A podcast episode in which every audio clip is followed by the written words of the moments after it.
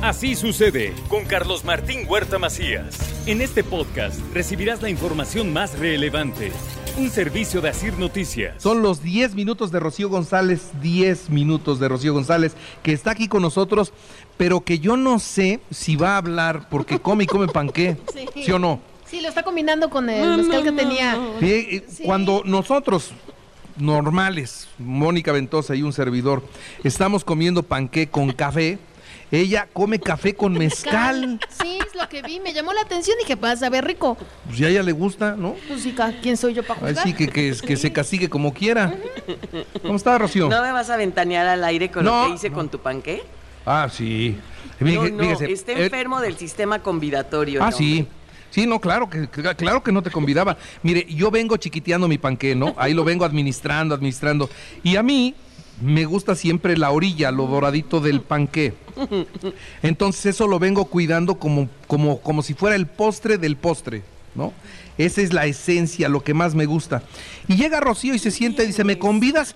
Le digo, no, no, no, que te traigan uno completo, pero déjame mi cascarita que la vengo, la vengo administrando cuidadosamente. Ya, lo conté. Me que queda clarísimo la cara que estás enfermo del sistema convidatorio. Para algunas cosas, ¿eh? Para el panqué. de Para el panqué, Reina. de plano, no, No, o sea. no tiene abuela. Si me dices, ¿me das? No, No. no, no, vi tu Ya, de, cara. ya de otras cosas puedo ser qué? generoso, Ok. pero del panqué no. Eres auténtico, Carlos Martín. Sí, señor. Sí, señor. Y de eso vengo a hablar, fíjese usted. No, vi tu autenticidad en tu cara. Debiste fingir. Ya la gente dijo, mira, pensamos que era buena onda, pero no. ¿No? Pues es bien, Con mi bien envidioso. Sí. Oye, pues vamos a hablar de ser auténtico, Carlos Martín. Y lo tomé porque me llegó, bueno, sigo, como ustedes saben, a mi querido Jorge Bucay, psicoterapeuta gestal, que le tengo mucho cariño. Ay, presentó un cuento, Carlos Martín, que tiene que hablar del, o sea, habla de la autenticidad. Entonces, quiero contárselos tal cual, no como lo cuenta él, pero tal cual, eh, tal cual es el cuento.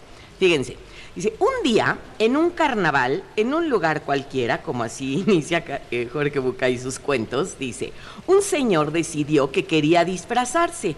Nunca se disfrazaba ni participaba en carnavales. Bueno, solo de niño, pero ahora quería volverlo a hacer. Pero no quería disfrazarse como los demás. No quería un disfraz común y corriente como el de zorro, Batman, bruja, diablo. No, no, no, no, no. Quería disfrazarse diferente a los demás y ser único. Así que de tanto pensar, llegó a la conclusión de disfrazarse de sí mismo. Y entonces le contó a su amigo que sí, que se disfrazaría durante tres días de sí mismo. Y así fue que comenzó el carnaval. Y él disfrazado de sí mismo. Se levantó a la hora que quería. Se puso la ropa que quería sin importar si era ridícula, sin importar si combinaba. Comió lo que quería. Aunque engordara o no, aunque fuera nutritiva o no, comía lo que quería. Hasta panquecito de la, reina. no vio a nadie que no quisiera ver. No fue a ningún lugar donde no quisiera ir. Cantó por la calle sin razón, se rió en voz alta y en la noche hasta se dio el permiso de llorar un poquito sin motivo. Durante tres días actuó totalmente como él mismo hubiera actuado, pero no cumpliendo expectativas, sin condicionamiento, sin fingir, sin ninguna máscara. Y así estuvo estos tres días. Acabando con el carnaval, se encontró con su amigo, quien le dijo, oye, qué bien te vi el fin de semana, te vi feliz. Sí, hice lo que quise. Estaba disfrazado de mí mismo y lo gocé en grande. Lo disfruté muchísimo. Y le dice su amigo, oye, ¿y por qué no sigues así viviendo? Aunque, aunque el carnaval haya terminado, pues puedes seguir disfrazado de ti mismo. No, no, no, ¿cómo crees? No se puede, no se puede vivir disfrazado todo el tiempo. Colorín colorado, querido Carlos Martín, querido auditorio. Creo que todos vivimos disfrazándonos, Carlos. Todos los días usamos diferentes máscaras, que ya hemos hablado aquí de las máscaras, y usamos diferentes máscaras que nos van acompañando a lo largo de nuestras edades. Lo hacemos para garantizar que, pues para garantizar un resultado, para conseguir mejores efectos, porque creemos que sin ellas todo sería difícil o nadie nos querría o nos o seríamos abandonados por todos nuestros afectos rechazados por esos disfraces o las imágenes de nosotros mismos. ¿Disfraces de qué se ponen ustedes? Y les pregunto y participen. ¿Cuál es tu mejor disfraz o tu mejor máscara, tú que me estás escuchando? ¿Utilizas el disfraz del buen ciudadano, del buen hijo, de buena persona, de ser solidario, de ser buen amigo, de ser buen hermano, buena hermana, buen empleado, buen papá, buen hijo? ¿Qué máscara, qué disfraz te estás poniendo tú que me estás escuchando? ¿Buen vecino? ¿Buen cristiano? ¿Cuánto más como distante sea lo que verdaderamente somos? Y así, queridos amigos, así gastamos nuestra energía pagando un precio muy alto. Tú que me estás escuchando, ¿en verdad te sientes cansado día con día? ¿No será que estás disfrazado poniéndote una serie de máscaras que ya estás cansado, que ya estás desesperada, que ya ni te queda? Pero si te apareces sin máscaras, si te apareces siendo auténtico, auténtica, te puedo asegurar que la gente no te va a reconocer con, mensajes como, Ma, ¿por qué no gritas? ¿Por qué ya no hablas como antes? Sora. Pues ahora, ¿Qué pasó? ¿Qué te pasa? Ahora, ¿por qué? Ahora, Carlos Martín, ¿por qué si me convidas, pan qué? Ahora no. ¿No? Ahora no. y entonces, creo que es bien interesante, Carlos Martín, ¿qué hacemos en el ser auténtico? ¿Tengo tiempo o lo vemos dentro de ocho días? Les doy 10 características de ser una persona auténtica. ¿Una tras otra? Una tras otra. Venga. Una, no tratan de caerle bien a los demás siendo fieles a sí mismos y a su esencia. Dos, forjan sus propios caminos, siguen su intuición y lo que les dice el corazón. Son congruentes, se guían por sus principios y valores.